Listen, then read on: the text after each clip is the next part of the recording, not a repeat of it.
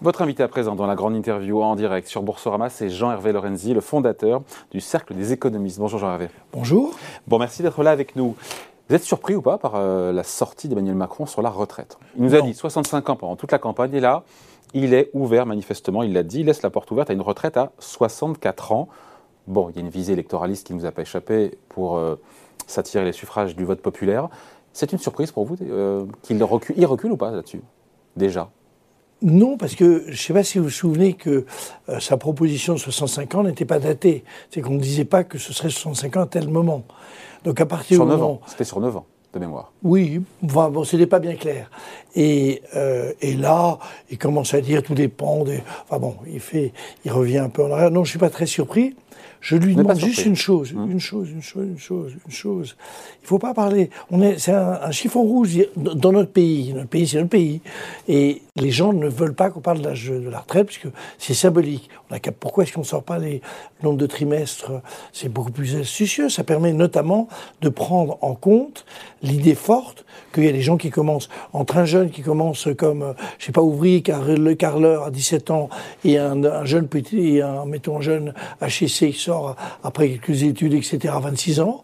Je veux dire, c'est vrai qu'on fait la différence. C'est comme ça qu'on résout le problème. c'est pas dans son programme, Hervé, ça vous a pas échappé. C'est pas dans son programme, ça. Oui, mais c'est dans, dans, le mien. et, je pense, hein. je, comme j'ai beaucoup travaillé sur la première réforme des retraites, sur lequel j'avais là aussi des, je trouvais que c'était pas une, le principe n'était pas mauvais, mais, mais la, la mise en œuvre d'un truc pour tout le monde. Parfait, les avocats, les, les, architectes, les pharmaciens, tout le monde était sur la même toise. Je trouve que les retraites, c'est un sujet compliqué. Il a raison ou pas d'adoucir encore une fois euh, sa position sur un, encore une fois, vous avez raison, un projet dont les Français ne veulent pas en l'état. Il a raison d'adoucir, d'ouvrir. Je trouve que la formulation n'est pas bonne. La formulation, mais je l'ai, c'est pas de maintenant, j'ai un immense bonheur d'être avec vous, mais je l'ai écrit à plusieurs reprises. Il faut plutôt prendre en compte le nombre de, j'allais dire, de, d'années passées réelles. C'est ça qui compte. Si, une fois de plus, la plus grande des inégalités dans notre pays, c'est le moment où vous commencez à travailler. Vous êtes défavorable au report de l'âge légal à la retraite à 64 ans, oui ou non? Moi? Oui, la réponse est non. Oui. Vous, êtes, vous y êtes défavorable Mais pas, sur cette, pas sur cette expression Sur les trimestres. Sur les trimestres. Je suis sur les trimestres. Pas dans le je, pense que, je pense que l'argument simple qui consiste à dire que notre longévité s'accroît. Alors je tiens à préciser, parce qu'il faut... Il faut différencier entre les, les, populations, entre ceux qui ont... Et, entre les métiers. Et que nous avons des résultats en France exceptionnels pour la longévité, mais pas la longévité en bonne santé. Par, nous avons 10 ans de moins de longévité en bonne santé que les Suédois. Donc là aussi, c'est des sujets à prendre de manière intelligente et subtile. Donc il faut le prendre par les trimestres. C'est clair qu'on ne sortant pas l'espèce d'usine à gaz sur, le, sur la, pénibilité, mais il faut prendre en compte le fait que euh, les, les, gens n'ont pas le même métier. Hmm. Le mien, celui Et Je vous adore, Jean-Hervé, mais moi je vous demande de, de statuer, de prendre position sur aujourd'hui je suis pour l'allongement. Je suis pour. Alors je vais le formuler à ma manière. Je pose la question et j'y réponds. Je suis pour l'allongement progressif de la durée de vie au travail, tout simplement parce que l'allongement de la durée de vie. Mais sans un totem sur cette, sur cette borne. Mais je trouve que c'est très maladroit. Mais c'était très maladroit. Vous vous souvenez de l'histoire de l'âge pivot Personne ne comprenait rien. Mm. Euh, il faut être subtil politiquement sur ce thème-là. Aujourd'hui, plus de 50% des Français ont voté pour la retraite à 60 ans au travers de Jean-Luc Mélenchon et Marine Le Pen. C'est ça la réalité politique. D'où, encore une fois, ce recul ou cette ouverture de Macron. Oui, parce que euh, je, n'aurais pas exprimé les choses de cette manière. Vous avez vu d'ailleurs que euh, Madame Le Pen qui n'a pas mes faveurs, hein, pour dire les choses comme elles sont, mais elle-même a changé son dispositif, tout simplement parce qu'on peut y mettre un peu de subtilité dans cette affaire. Je vous signale qu'on a eu quatre très bonnes réformes, quatre depuis 93, qui ont changé complètement la nature des retraites dans notre pays, puisque si elles n'avaient pas eu lieu, ça aurait coûté 4 points de PIB de plus, 4 points de PIB. On, ça coûte, donc changé complètement la face de l'évolution de notre pays et que on peut, la dernière réforme n'a pas été un succès. Donc on peut essayer de le traiter hmm. de manière subtile. Elle-même, elle est un peu plus sérieuse, Marine Le Pen, on la voit derrière vous, euh, dans sa réforme des retraites, puisque aujourd'hui elle l'a elle-même amendée aussi.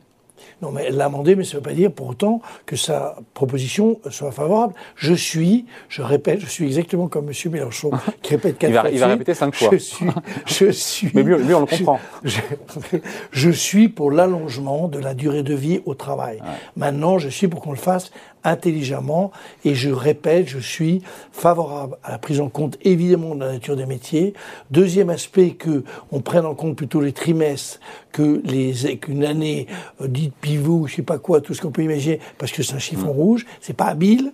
Troisième aspect, c'est qu'on se penche mais vraiment de manière très importante sur la durée de vie en bonne santé, puisque c'est notre problème dans notre pays. C'était la source, une des sources principales de financement de son programme Emmanuel Macron, cette retraite à 65 ans, en, termes de source d'économie. Si aujourd'hui elle passe à 64 ans et qu'elle est édulcorée, c'est un pan entier du financement de son programme qui se déséquilibre. Alors je vous rappelle que dans son programme, il est dit et là, vous allez comprendre pourquoi on a du tant de mal à, à discuter d'économie dans notre pays aujourd'hui. Mais j'ai une petite annonce à vous faire. C'est tout simplement le fait que personne ne respectera, dans le quinquennat qui vient, personne ne respectera, évidemment, le, le, les critères de Maastricht. Lui-même annonce, M. Macron, et il a raison, qu'il euh, euh, ne reviendra aux 3%, enfin, 3%, mmh.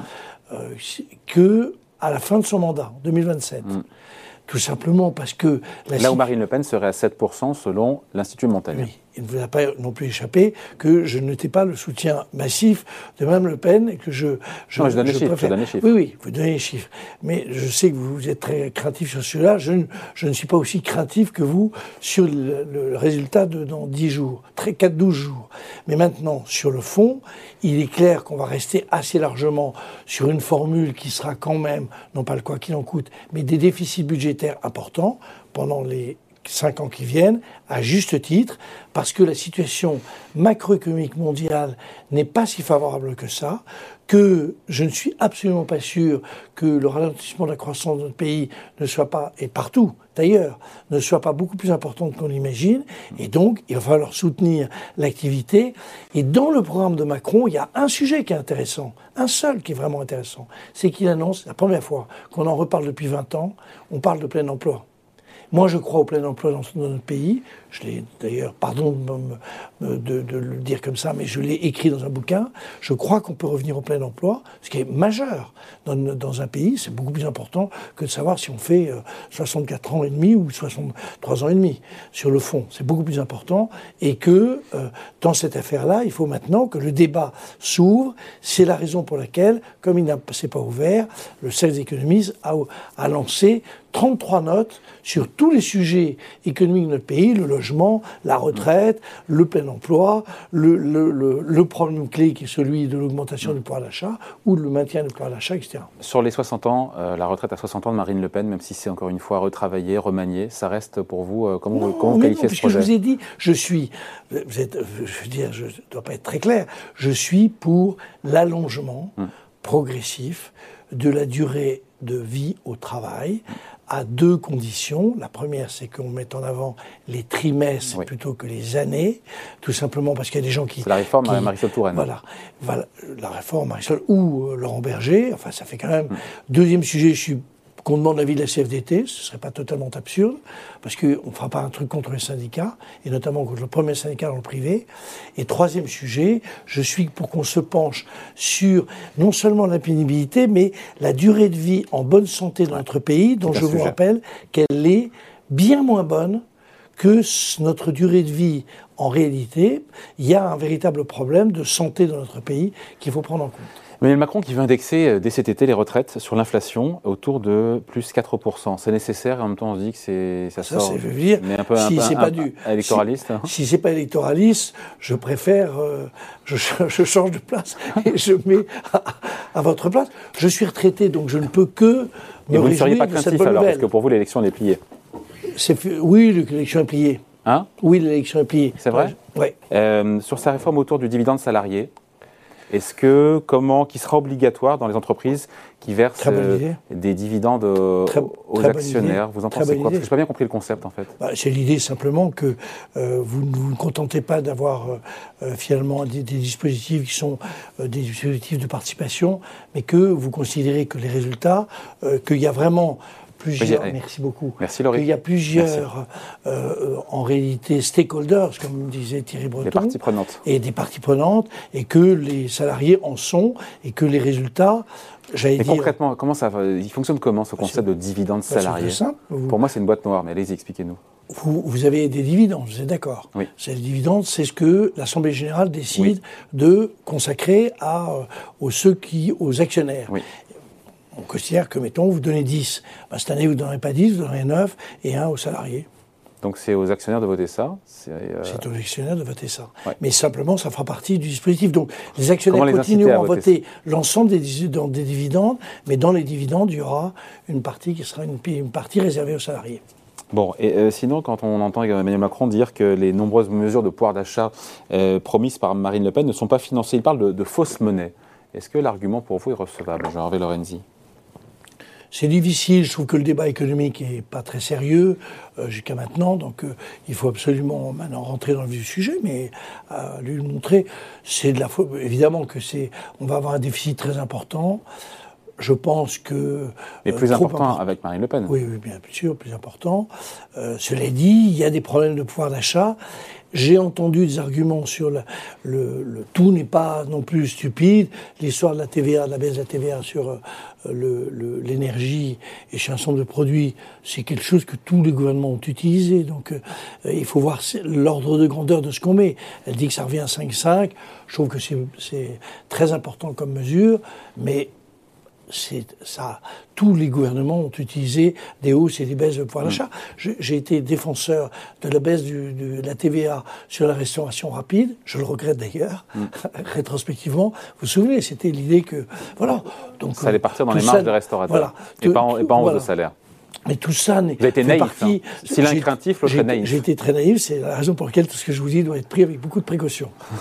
bon, euh, le Medef aussi qui a pris euh, pas position, mais en tout cas qui a dit que le programme économique de Marine Le Pen conduirait la France à décrocher euh, vis-à-vis de ses voisins. Voilà. Que vous voulez qu'ils disent d'autres. Maintenant, euh, il va y avoir un débat pendant dix jours qu'ils s'expriment l'un et l'autre euh, à, à, Monsieur Macron, au président Macron, de, de, montrer à quel point le programme de Marine Le Pen n'est pas euh, solide sérieux, et, à Marine Le Pen d'expliquer que, au fond, si elle représente la moitié des Français ou un peu moins, j'espère, c'est qu'il y, y a, quand même un problème, notamment de pouvoir d'achat dans le pays. Hum. Avec l'idée en fait que pour, euh, pour Marine Le Pen, elle dit qu'elle ne souhaite pas d'ailleurs sortir, elle leur rappeler de l'Union européenne. Euh, Est-ce que, vous la croyez? Parce que pour le coup, elle dit je ne vais pas sortir, mais en même temps, je ne vais plus payer vraiment la contribution française. Les déficits, euh, on, verra, on verra ce qu'on verra. Il n'y a pas une contradiction entre. Il y a un peu de Thatcher là-dedans, je vous rappelle.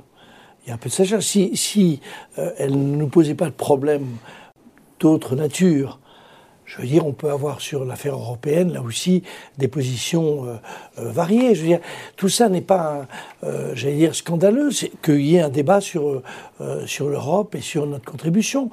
moi, il va y avoir, il y a une discussion sur la PAC, qui est une discussion très importante. On n'a pas été, peut-être, sur la PAC, suffisamment vigoureux pour défendre l'intérêt des agriculteurs français. Donc, vous voyez, tout ça est une discussion normale, mais moi j'ai confiance dans l'idée que euh, le président Macron va euh, discuter. Mais vous voyez, c'est pas aucune, aucun des arguments n'est, je dirais, criminel en lui-même. Après, moi je ne les partage pas. Je suis favorable à ce que dit Macron. Donc voilà. Mais, mais, À quoi va se jouer cette élection dans les prochains jours? Et même au, final, au finish, sur quoi ça va se jouer selon vous? Ça va se jouer, à mon avis, euh, de manière assez simple, c'est un, un risque. Je suis comme les marchés comme les marchés. Vous voyez, les hmm. marchés, j'ai confiance en eux, donc ils sont. Mais sur quoi ça va se jouer, selon vous? Ça va se jouer sur peut-être sur l'histoire des retraites, peut-être sur l'histoire de l'Europe, euh, un discours euh, peut-être euh, plus nuancé de la part de, de, Macron. Tous, tous nos problèmes ne sont pas résolus. Je prends un exemple. On dit on va réindustrialiser l'Europe.